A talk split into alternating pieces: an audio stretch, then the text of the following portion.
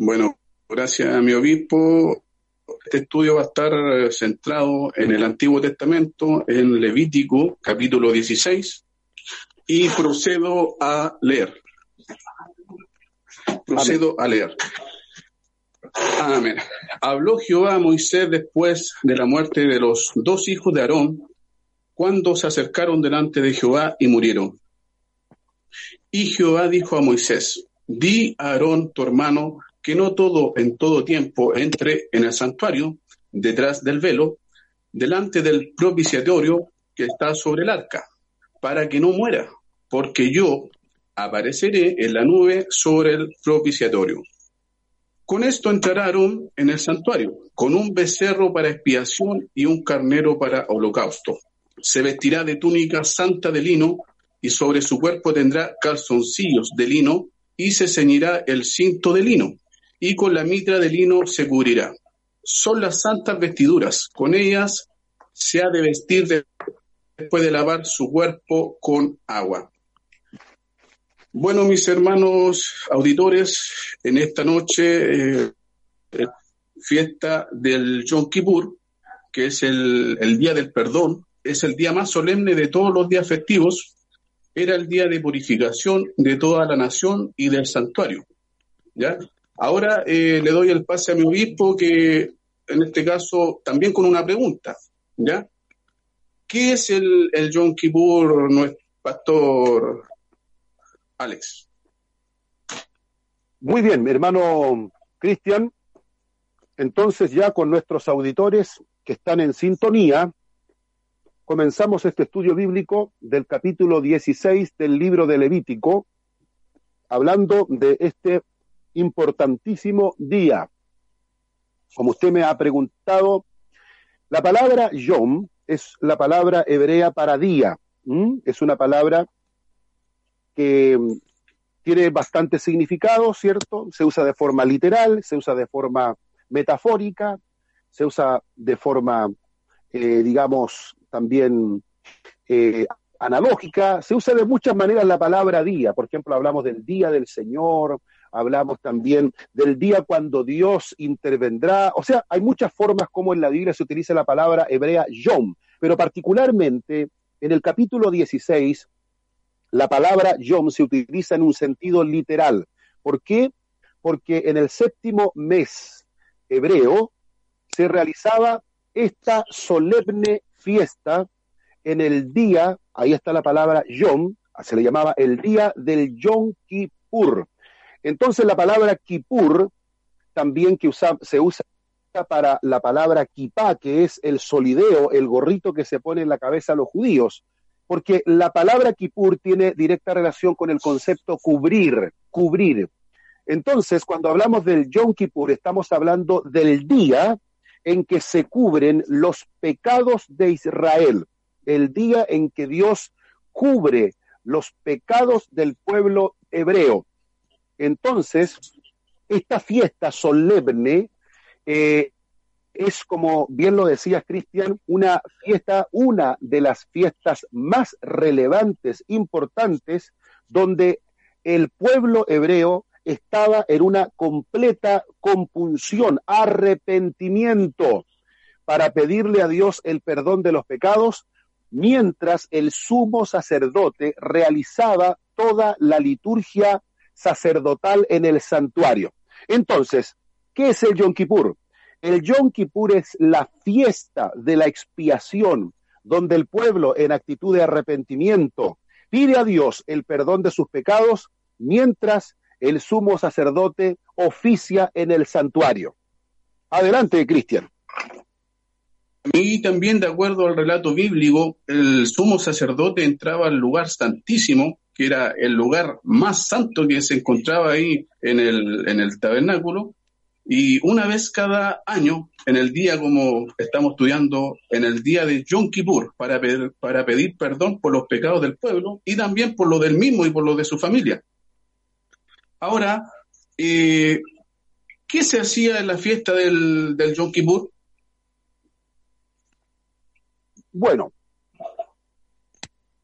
el capítulo 16 de Levítico es un capítulo que detalla, detalla cómo se llevaba a cabo el ritual del sacrificio, dado que el Señor era el Todopoderoso, era el único que podía trazar, trazar la forma eh, de poder acercarse a Él para poder obtener el perdón, porque esto no podía estar al arbitrio de los hebreos o no podía ser deliberado por Moisés o por Aarón o por ningún otro personaje. El camino para el perdón solo puede establecerlo Dios mismo. Y por eso que tenemos en este extenso capítulo todas las normativas que corresponden al cómo debiese realizarse este sacrificio, cómo debiese llevarse a cabo el día del perdón. Y algo muy importante que tú leíste también, hermano Cristian, es, fíjate cómo comienza el capítulo 16. Dice, habló Jehová a Moisés después de la muerte de los dos hijos de Aarón. Ese dato es muy relevante. Ese dato con el que inicia el capítulo es muy importante porque habla de un hecho trágico, habla de un hecho eh, muy penoso, eh, como fue cuando los hijos de Aarón, estamos hablando de Nadab y Abiú, esta historia está narrada en el capítulo 10 del libro de Levítico, o sea, seis capítulos antes, Nadab y Abiú se acercaron a Dios ofreciendo un fuego extraño que Dios no mandó que ofrecieran, y por esa causa fuego salió de la presencia de Dios y los consumió. Entonces, ¿qué es lo que nos está diciendo el capítulo 16 en su entrada? Nos está diciendo que no es acercarse a Dios de la manera como nosotros queramos hacerlo. No es que nosotros podamos establecer nuestro propio camino, nuestro propio método, nuestra propia forma. Lo que el Señor quiere es que respetemos la forma que Él ha trazado para acercarnos a Él. No hay otro camino que el que Él pueda trazarnos. Mucha gente quiere llegar a Dios buscando distintos caminos, pero no hay dos, tres, cuatro, veinte mil caminos, solo hay un camino para acercarse a Dios. Hay a veces expresiones que tenemos que son absolutamente incorrectas desde la perspectiva bíblica. Ah, todos, de todos los caminos llevan a Dios. O basta con que tengamos un corazón sincero, llegamos a Dios. Eh, o todas las religiones persiguen el mismo objetivo, llegar a Dios. Hay muchas cosas como esa hoy día que se plantean socialmente y parecen racionalmente correctas, pero tanto en el Antiguo como en el Nuevo Testamento, solamente existe un camino para poder llegar a Dios y llegar a su perdón. En el Antiguo Testamento era el camino del sacerdocio y en el Nuevo Testamento tiene que ver exclusivamente con la muerte de nuestro Señor Jesucristo. Profundicemos un poco más. Adelante, Cristian, a ver. Correcto, pastor. Eh, era un reflejo, en este caso esta fiesta era un, reflejo de lo que iba a venir a futuro. En este caso el Mesías, el verdadero tabernáculo. Eh, en este caso también puedo percatarme que hay un entendimiento espiritual que se encuentra en Hebreos capítulo 9, versículo 11. Para ir un poquito más profundo en este estudio, eh, voy a proceder a leer. Pero estando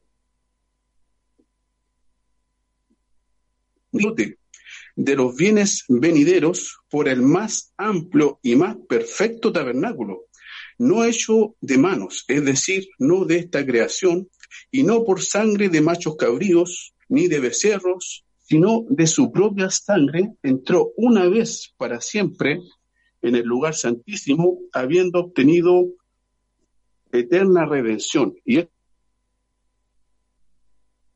esta me, me causa eh, felicidad, gozo, porque dice eterna redención. Es algo atemporal, sin tiempo. No como así eso, eh, no, así como en, ese tiempo, en el Yom Kippur, o cuando iniciaba el, el sumo sacerdote este ritual, tenía que hacerlo una vez al año. Tenía que hacerlo cada vez al año. Entonces, de cierta manera, eh, en, Hebreos se nos da la luz que en este caso nuestro Señor Jesucristo una vez y para siempre realizó este, este hermoso sacrificio por, por la humanidad. Adelante, mi obispo. Excelente comentario, mi hermano Cristian. Usted ha hecho el paralelo correspondiente del capítulo 9 de Hebreos, porque justamente como tú bien lo dices, y por eso que es importante, importantísimo, de gran valor, poder estudiar esta clase de, de fiestas, porque estas fiestas, hermano Cristian, son fiestas que apuntaban proféticamente al sacrificio del Calvario. Son fiestas que ya nos estaban anunciando que el perdón definitivo y también la redención eterna se llevaría a cabo. Todos estos sacrificios, todas estas fiestas, entonces tenían como propósito mostrarnos, ir abriéndonos el telón para poder contemplar lo que sucedió en el Monte Calvario, lo que sucedió en el Gólgota. Bueno, tomando como referencia el capítulo 16 de Levítico, lo primero, lo primero que se hace es que el sumo sacerdote tiene que consagrar su vida y también comenzar a pedir a Dios el perdón de sus propios pecados para que una vez que Él esté ritualmente puro, pueda llevar a cabo el sacrificio del Yom Kippur. Y por esa razón se nos enseña en la palabra que Él tenía primero que eh, entrar al santuario ¿cierto? Tenía que vestirse de una manera especial. Fíjate que el sumo sacerdote, eh, él llevaba en el día a día una vestimenta, una indumentaria muy honrosa, muy honrosa. Estaba vestido con un efod, estaba vestido con el pectoral de las, de las piedras que representaban a cada tribu de Israel.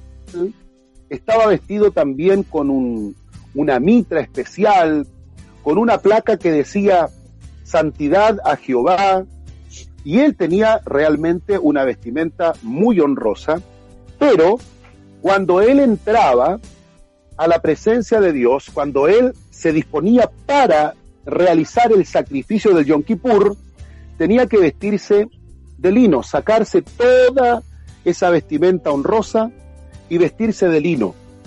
Eh, de alguna manera, eso nos habla de la humildad para entrar a la presencia de Dios.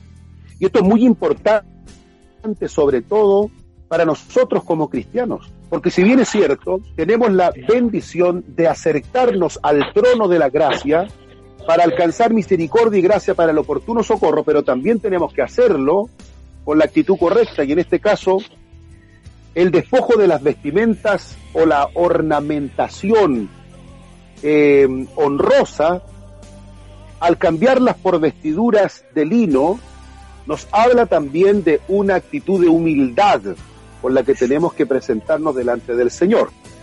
Luego venían los sacrificios que Él hacía por su vida y por su familia. ¿Y por qué? Porque Él como ser humano también era pecador. También era un hombre que fallaba porque el único, el único ser que no cometió pecado jamás fue nuestro Señor Jesús. Pero en cambio los sumos sacerdotes de turno, ellos siempre cometían pecados y por esa razón tenían primeramente ellos que tener sacrificios para poder eh, estar en condiciones de representar al pueblo ante Dios. Primero ellos. Y esto también nos indica algo muy importante de alguna manera u otra, eh, nosotros como iglesia, como iglesia del Señor, eh, que le llevamos la palabra al mundo, tenemos que buscar limpiarnos a través de la palabra, a través del Espíritu Santo, a través del perdón, el arrepentimiento. Si queremos también ser vasos de honra usados para poder llegar a otras personas, también tenemos que aplicar este principio a nosotros. Fíjate que el sumo sacerdote, primero, primero, se preocupa él de, de estar ritualmente puro para poder ser un instrumento en las manos de Dios y de esa manera solicitar el perdón del pueblo. Y eso es una enseñanza.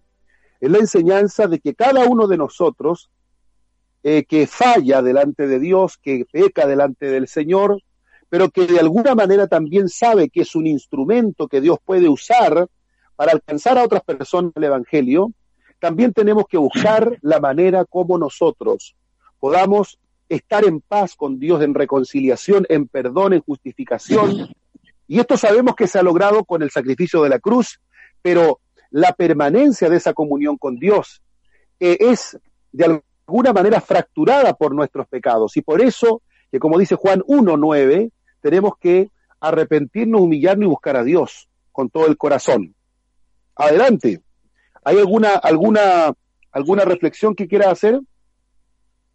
Eh, bueno, es un comentario, eh, digamos, el, resultado de esta santa convocación eh, crea un sentido, en este caso, impresionante, que en este caso era la presencia de Dios obrando en la expiación del pueblo, limpiándolos de todo pecado, permitiéndole también comenzar un año nuevo en limpio, eh, con sus vidas renovadas, ¿cierto?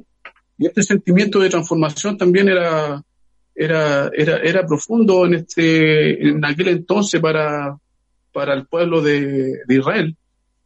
Y como usted también decía, el, el sumo sacerdote, eh, aparte, digamos, de, lavarse sus manos, eh, también tenía que lavarse los pies, su cuerpo y sus vestiduras.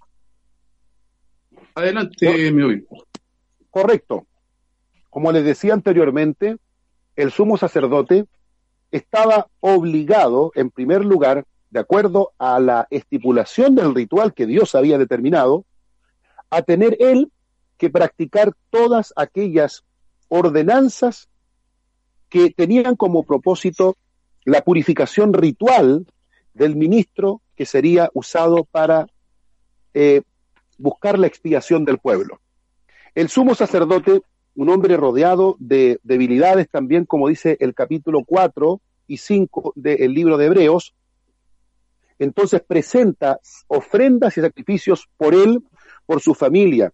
Hay una, están los baños rituales, que son los baños de purificación, y también, por supuesto, está ahora lo que es el sacrificio propiamente tal que llegaba al sacerdote. Fíjate que la escritura dice que le llevaban dos animales. Estos dos machos cabríos eran los que el sumo sacerdote, ya habiéndose purificado él mismo, habiendo purificadose también, eh, habiendo pedido perdón por los pecados de su familia, etcétera, ahora comenzando de lleno el ritual a favor del pueblo, le llevaban ante su presencia dos animales, dos machos cabríos. Pero este, estos dos machos cabríos no eran los dos muertos, asesinados, o no eran los dos Em, sacrificados, inmolados, sino que lo primero que hacía el sumo sacerdote era echar suerte sobre, echar suerte sobre ellos. La suerte generalmente se realizaba eh, a través de un proceso que tenía que ver con las piedrecitas del urín y, el tumim que estaban debajo del pectoral. Debajo de la pechera el sumo sacerdote se hacía digamos, eh, eh, este proceso de echar suertes. ¿Y cuál era la suerte, la determinación que se buscaba para poder eh, continuar con este ritual? Bueno, el texto nos habla de que se echaba suerte para saber cuál de los dos animalitos finalmente iría al sacrificio. ¿Cuál de los dos animalitos moriría? ¿Cuál de los dos animalitos sería el que al que tendría que derramársele su sangre para que el sumo sacerdote entrara con esa sangre al lugar santísimo. Y así se realizaba. Entonces se llevaban estos dos animalitos ante la presencia del sumo sacerdote y él echando suertes, ¿cierto? Eh, la suerte, como dice el capítulo 16 del libro de Levítico, o sea, perdón, del libro de Proverbio, la suerte se echa en el regazo pero de Jehová es la decisión. Y ahí estaba entonces la decisión de cuál de los dos serviría para el sacrificio. Ahora bien, ¿qué es lo que pasaba a continuación? Una vez que se establecía el macho cabrío que moriría, ¿qué pasaba con el otro? Al otro macho cabrío se le imponían las manos, como cuando una persona ora por otro, se le imponían las manos sobre la cabeza. Y en ese momento, el ministro, el sumo sacerdote, confesaba los pecados de la nación y los transfería a la, a, la cabeza de el macho cabrío, de aquel que no iba a ser inmolado, porque el otro ya estaba destinado para el sacrificio. Pero el macho cabrío, el macho cabrío quedaba vivo, de alguna manera, ¿cierto? Este macho cabrío llevaba sobre su cabeza los pecados de la nación, se transfería a través del acto de imponer las manos el pecado al otro animalito. Y una vez que el pecado estaba transferido, dice el texto, mas el macho cabrío sobre el cual cayere la suerte por Azazel, lo presentará vivo delante de Jehová para hacer la reconciliación sobre él, para enviarlo a Azazel al desierto. Y hará traer el becerro, que era para la expiación suya, y hará la reconciliación por sí por su casa, y degollará en expiación el becerro que es suyo. Entonces tenemos aquí un dato muy relevante respecto de el macho cabrío sobre el cual eran impuestas las manos para transferir los pecados. El texto nos dice que este macho cabrío eh, era destinado a, a. Aquí hay un nombre muy complejo hay un concepto que ha traído bastante discusión en los intérpretes, en los exégetas, pero que también es importante analizar. Bueno, ese macho cabrío eh, era finalmente, ¿cierto?, eh, llevado al desierto. La palabra Azazel ha tenido distintas acepciones. Hay quienes hablan de un demonio, hay otros que hablan de un desierto, otros hablan de un despeñadero, eh, otros hablan del el alejamiento propiamente tal. Bueno, vamos a, tomarnos un poco de estas teorías. Digamos que cuando, que lo más seguro que tenemos en la Biblia respecto a la identidad de Azazel, tiene que ver con el acto de alejar el pecado, alejar el pecado. Una vez que el macho cabrío recibía la imposición de manos, se transfería el pecado ese macho cabrío tenía que ser llevado al desierto. Y ahí está el concepto de alejar el pecado. Como dice el texto hebreo, el, texto, el texto del Salmo, así como está lejos el oriente del occidente, así Jehová hizo alejar vuestras transgresiones. Entonces, aquí está implícito el tema del alejamiento del pecado.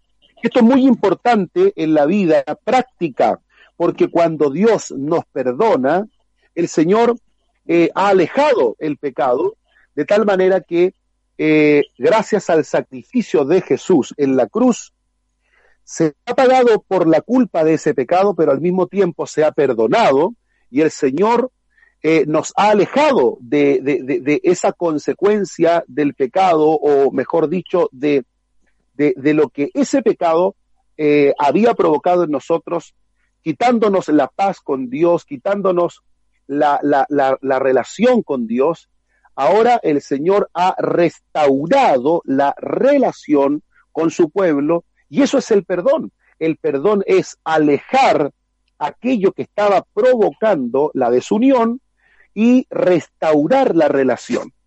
Y esto es lo que lo lindo de este, de este hermoso episodio, de este capítulo, porque nos habla proféticamente del sacrificio de la cruz del Calvario. ¿Cuál es tu comentario, Cristian?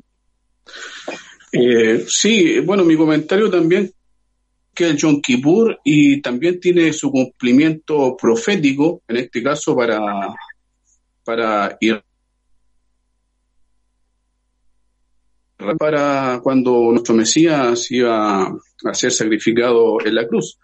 Pero eh, voy a referir en este caso a, a Joel 2, 15, 18, en donde dice, toquen trompeta en Sion, pregonen ayuno, llamen a congregación, reúnan al pueblo, santifiquen la reunión, junten a los viejos, congreguen a, los niños y a los que lactan. Salgan de su cámara el novio y de su tálamo la novia. Entre la entrada y el altar llore los sacerdotes, dice, ministro de Yahweh, y digan, perdona, oh Yahweh, a tu pueblo, y no pongas en vergüenza a tu heredad, para que las naciones se enseñoreen de ella. ¿Por qué? Han de decir entre los pueblos, ¿dónde está su poderoso? Y Yahweh celará su tierra y perdonará su pueblo. De cierta manera, ahí hay un cumplimiento profético de la fiesta del, del Yom Kippur, pastor, ¿verdad? Claro, ese es un texto que anuncia el nivel de compungimiento que debía tener el pueblo. Y fíjate algo muy interesante.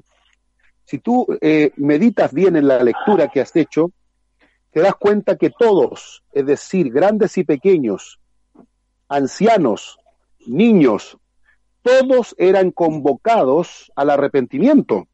Y esto es muy importante en el Nuevo Testamento, porque el texto bíblico de Romanos nos enseña que, producto del pecado de nuestros primeros padres, hemos heredado la naturaleza corrupta, hemos heredado el pecado, hemos heredado como consecuencia también eh, el pecado en nuestro ser interior.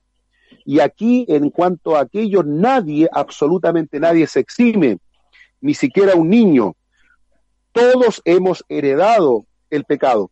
Muchas veces nosotros decimos de los niños que son angelitos de Dios, pero cuando el angelito comienza a crecer un poquito, ya nos damos cuenta que el angelito eh, no tiene alas, ¿cierto? ¿Por qué? Porque desde niños, ¿cierto? Venimos con esa inclinación al mal.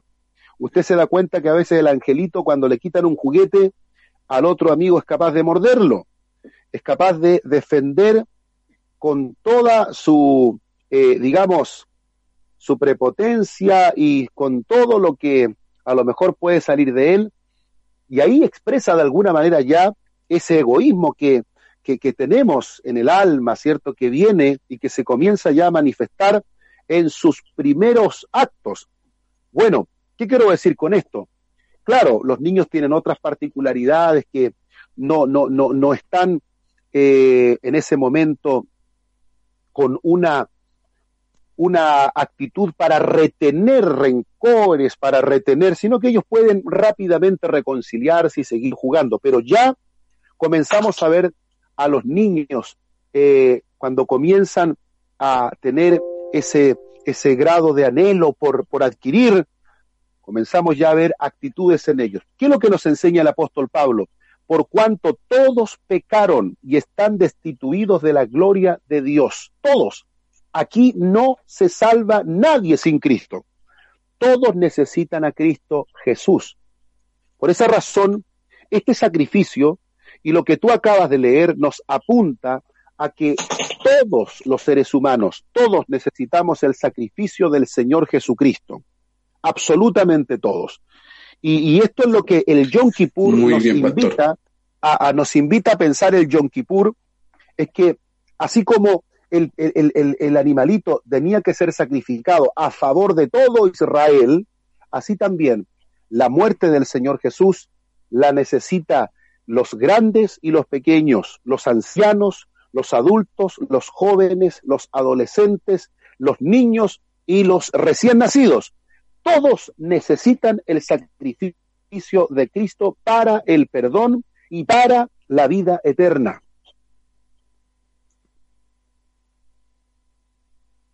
Adelante, Cristiano. Muy bien, pastor. Bueno, podemos decir que el Yom Kippur era el plan divino de Dios establecer esta, esta fiesta, ¿verdad? Ahora, eh, ¿por qué se celebra el Yom Kippur? Bueno, eh, a ver, en la actualidad, en la actualidad, quienes celebran el Yom Kippur son los judíos de las sinagogas y también algunos mesiánicos, ¿cierto? Eh, celebran como fiesta. Sin embargo, nosotros como cristianos debemos entender lo que es el Yom Kippur, debemos estudiarlo, pero nosotros sabemos que el sacrificio de Jesucristo en la cruz del Calvario ha cumplido y pagado con todos los sacrificios antiguos, de tal manera que eh, no tenemos hoy día eh, necesariamente que llevar a cabo litúrgicamente una celebración a la usanza judía, ¿cierto? Porque, bueno, a mí me ha tocado presenciar en la sinagoga de Concepción, cuando la dirigía el rabino Ángel Kreyman Brill, me ha tocado presenciar algunas ceremonias de Yom Kippur, donde en la mañana se viste el talit, se cubren, se comienza a tocar el shofar para llamar al pueblo al arrepentimiento los diez días anteriores, y, el, día del Yom Kippur también eh, se hace un ayuno de 25 horas aproximadamente, eh, y de esa manera ellos celebran. Bueno, pasa también con algunos movimientos mesiánicos que más o menos imitando la usanza judía, talmúdica, eh, hacen cosas muy parecidas. Pero cuando nosotros analizamos el Nuevo Testamento, el Nuevo Testamento no nos está impulsando a la celebración litúrgica de un Yom Kippur a la usanza judía, sino que nos está explicando el escritor de Hebreos que el nuevo pacto, el nuevo pacto se ha sellado con la sangre del Señor Jesús y el sacrificio expiatorio de la cruz del Calvario ha cumplido lo que el Yom Kippur venía anunciando, ha cumplido lo que la Pascua venía anunciando, ha cumplido lo que el sacrificio por el holocausto, por la expiación por el pecado y la culpa venían anunciando. Y una vez muerto nuestro Señor Jesucristo, ya no tenemos necesidad de tener que eh, darle muerte a algunos animalitos, eh, no tenemos necesidad de celebrar una sombra si lo real ya llegó. Lo real fue la muerte de Jesús en la cruz del Calvario, su sepultura, su resurrección, su entronización en los cielos, la obtención de la eterna redención. No te olvides, Cristian, que todos los sacrificios del Antiguo Testamento, incluidas las fiestas, estaban anunciando al Mesías, anunciando el gran sacrificio de la cruz. Pero una vez llegado el Mesías, una vez muerto nuestro Señor Jesucristo, ya no hay posibilidad de entrar al lugar santísimo por la sangre de ningún animalito. Ya el Señor Jesús abrió el camino para acercarnos confiadamente al trono de la gracia y encontrar misericordia y gracia para el oportuno socorro. Entonces, estamos frente a una situación en la que el Señor con su sacrificio ha cumplido lo que el Antiguo Testamento venía anunciando acerca de él. Adelante. Correcto, mi obispo, claro, como usted muy bien decía, el Antiguo Testamento venía anunciando ese sacrificio y vino a mi mente el sacrificio que hizo Abel, que dice que fue grato a los ojos de, Dios. De ahí venía profetizándose, digamos, el, digamos, el, sacrificio que vendría a ser nuestro Señor Jesucristo en el, Calvario. Correcto. Bueno, como tú bien lo dices, eh, el sacrificio de nuestro Señor Jesús venía siendo anunciado de muchas formas a partir, digamos, ya desde los días de el justo Abel, por supuesto que sí. Y con posterioridad, ¿cierto? Cuando se establece el sistema levítico, cuando se establece también el sistema sacerdotal, los sacrificios, ya entonces se va encaminando todo hacia la cruz del Calvario. Toda la muerte de los animalitos en el Antiguo Testamento es, son, fueron muy importantes, importantísimas, porque esas muertes estaban anunciando eh, anticipadamente la muerte final del Mesías, del Cordero de Dios que quita el pecado del mundo. Y por esa razón es muy importante que nosotros tengamos bien clara la diferencia entre la ley y el Evangelio la ley y el Evangelio. la ley nos está anunciando a Cristo, la ley nos está mostrando nuestro pecado, la ley nos está diciendo cómo se perdona el pecado, es decir, por el derramamiento de sangre de una víctima inocente que toma nuestro lugar. Y la ley ha cumplido ese propósito de llevarnos a Cristo. Cuando le hablamos a una persona que se arrepienta, podemos usar la ley, porque la ley tiene como propósito mostrarnos el pecado y también llevarnos a Cristo y mostrarnos que para poder ser perdonados necesitamos la cruz, necesitamos el Calvario, necesitamos el derramamiento de sangre de una víctima inocente que tome el lugar del pecador. Pero una vez que Cristo ha muerto, no tenemos nosotros necesidad de la celebración de un, una fiesta que tiene como propósito mostrarnos lo que ya Cristo hizo en la cruz. Ya, entonces no podemos, no podemos, digamos, remover en el antiguo pacto aquellas fiestas eh, prestándoles una vigencia que realmente la escritura con la muerte de Cristo ha dejado de alguna forma obsoleto, ¿cierto? Como dice el escritor de Hebreos, que una vez que ha venido lo nuevo, lo antiguo está pronto a terminar. Eso no significa que la ley no tenga propósitos importantísimos, que la ley no sea santa, justa, buena, eterna. Hay que entender lo que significa que la ley tenga esa validación actual, pero no significa que nosotros podamos aplicar llanamente las fiestas del Antiguo Testamento, haciéndolas hoy día, si ya nuestro Señor Jesucristo ha pagado el precio en la cruz del Calvario y ha cumplido lo que dichos sacrificios del Antiguo Testamento venían anunciando acerca de él. Cristian, ¿qué te parece si vamos a una alabanza para ya finalizar con el último bloque? Eh, sí, pastor, pero antes quería leer Gálatas 3:24, ahondando un poquito más sobre la ley. Bueno, Gálatas 3:24, como decía nuestro obispo a referencia de manera que la ley ha venido a ser nuestro ayo para conducirnos a Cristo, a fin de que seamos justificados por la fe. Es lo importante que es la ley, hermanos, ¿verdad? Correcto. Fíjate que eh, ahora estamos comenzando. Sí, te quería decir antes que, antes que escuchemos una alabanza, que acabamos de comenzar el día de ayer, los martes, el estudio a la epístola a los Gálatas. Y ahí vamos a conocer muy bien cuáles eran las funciones de la ley, cuáles son las funciones de la ley.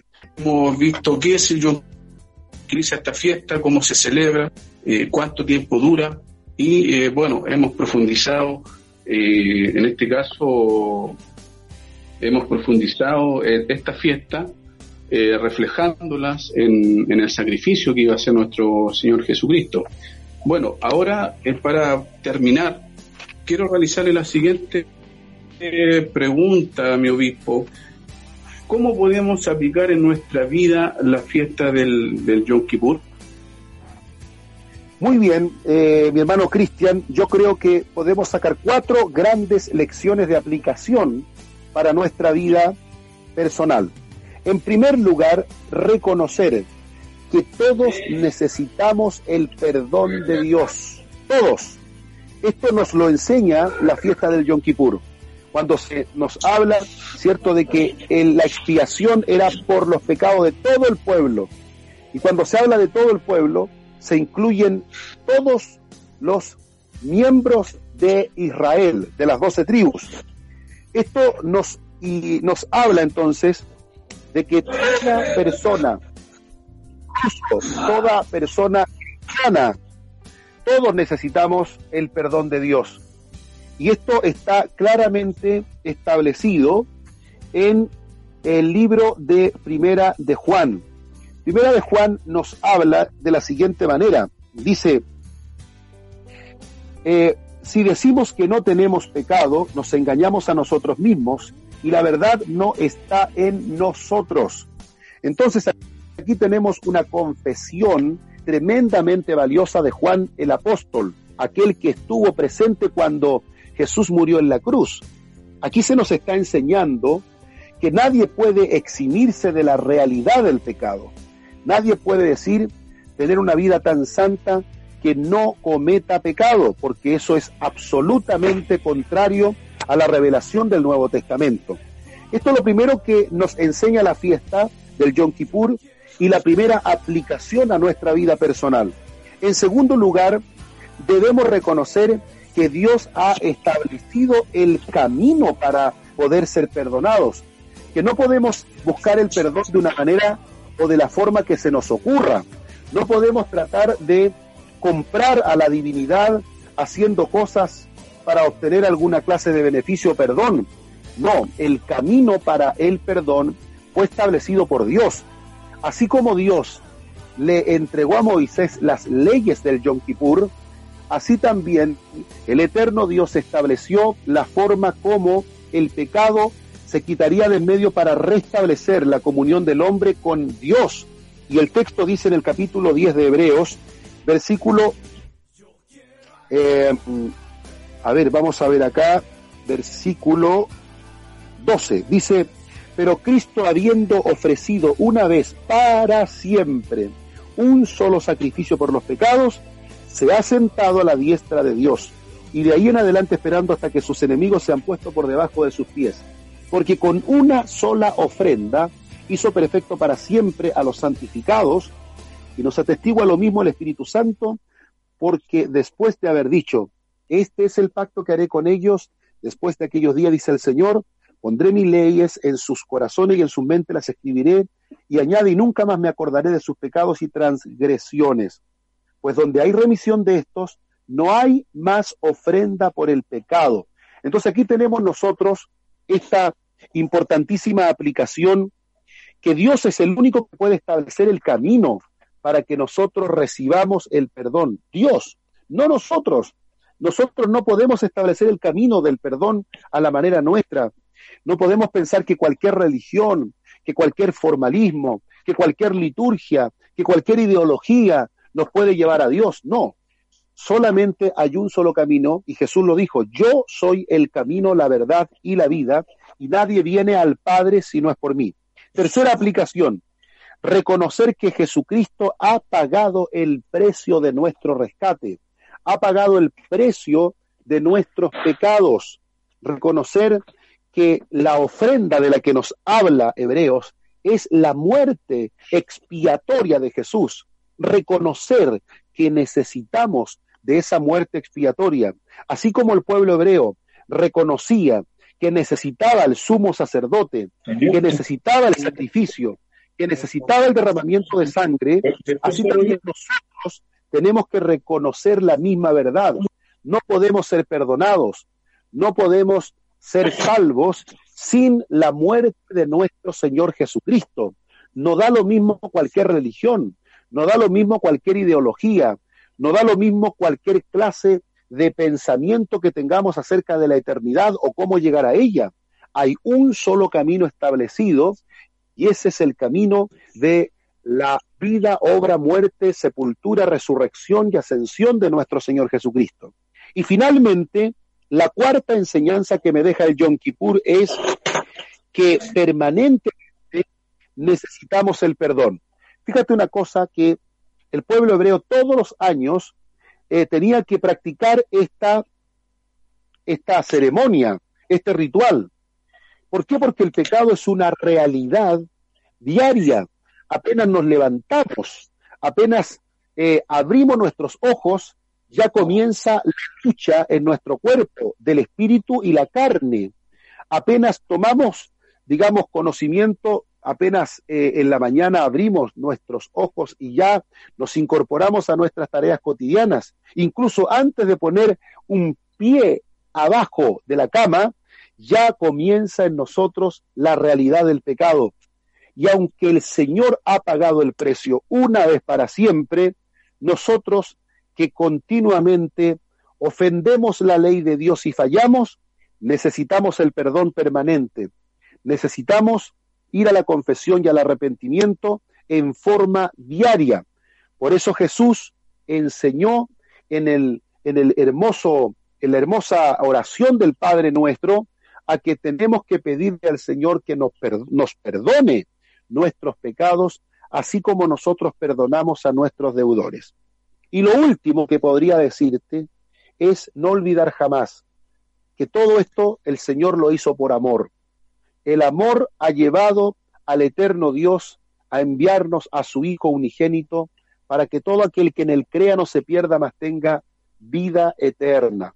Entonces, las lecciones del Yom Kippur son absolutamente aplicables a nuestra vida cotidiana. Adelante, Cristian. Muy bien, Pastor. Eh, bueno, eh, a nuestros auditores, en este caso, la enseñanza ha quedado bastante clara. En este caso, eh, tenemos que reconocer nuestro, nuestro pecado, ¿verdad? Y saber que Dios es el único camino para recibir el, perdón.